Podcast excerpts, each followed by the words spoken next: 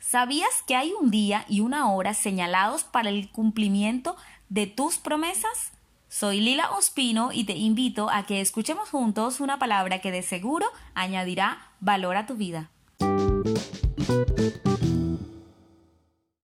Hoy quiero hablarte a ti que has abrazado una promesa de parte de Dios por mucho tiempo y estás esperando algo pero aún no ves nada. O tal vez sientes que lo que vives es como un episodio sin final y la duda llegó a robarte la fe o estás desanimado y no sabes si seguir. Pero no es tiempo de parar ni de echar para atrás, sino de permanecer firme en la presencia de Dios, vigilantes, porque el Señor está a punto de darte instrucciones precisas que te conducirán hacia el cumplimiento de sus promesas. Un día, sabes, el profeta Habacuc se sintió de esta manera, y fue ahí cuando expresó contundentemente en oración. Permaneceré en mi puesto como un guardia. Estaré listo en la torre de defensa. Esperaré a que me hable y responda a la demanda que he presentado. Y fue ahí cuando el Señor le dijo, Habacuc, escribe claramente en tablillas la visión, para que se pueda leer de corrido.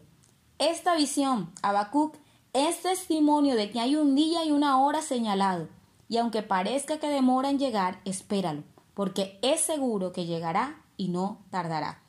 El que se cansa de esperar el cumplimiento de la visión no se comportará conforme a ella, pero el aprobado por Dios vivirá por su fe.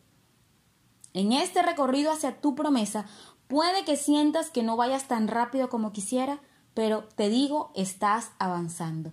No te has detenido ni has abandonado el camino y por tanto estás más cerca de llegar.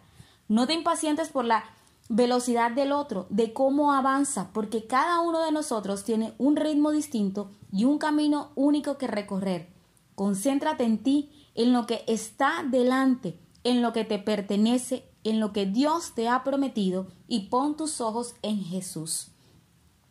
El apóstol Pablo, en el camino de la meta de su vida, dijo, no quiero decir que ya llegué a la perfección en todo, sino que sigo adelante. Estoy tratando de alcanzar esta meta, pues es la razón por la cual Jesucristo me alcanzó a mí. Hermanos, no considero haber llegado a la meta, pero esto sí es lo que hago. Me olvido del pasado y me esfuerzo por alcanzar lo que está adelante. Sigo hacia la meta para ganar el premio que Dios me ofreció cuando me llamó por medio de Jesucristo. Así es que es tiempo de creer, de esforzarse y de olvidar lo que pasó. Avanza. Recuerda que si te cansas de esperar el cumplimiento de la visión, no te comportarás como Dios espera que lo hagas. Ni el miedo, ni la incredulidad, ni la negligencia o vivir en el pasado son los caminos que llevan a la bendición. Si andas en ellos, no podrás permanecer en el camino que lleva al cumplimiento de las promesas de Dios, ni al día que se haga realidad en ti para recibir lo que está señalado para ti porque hay un día señalado para vivir lo que esperas. Así que si caíste, levántate y sigue. Toma la mano del que te sostiene y te levanta, porque te espera un camino que recorrer de la mano del invencible.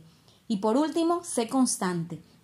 Sé fiel y constante a pesar de las circunstancias, porque solo aquel que persevera permanece en el camino y llega a la meta. Dios nos bendiga.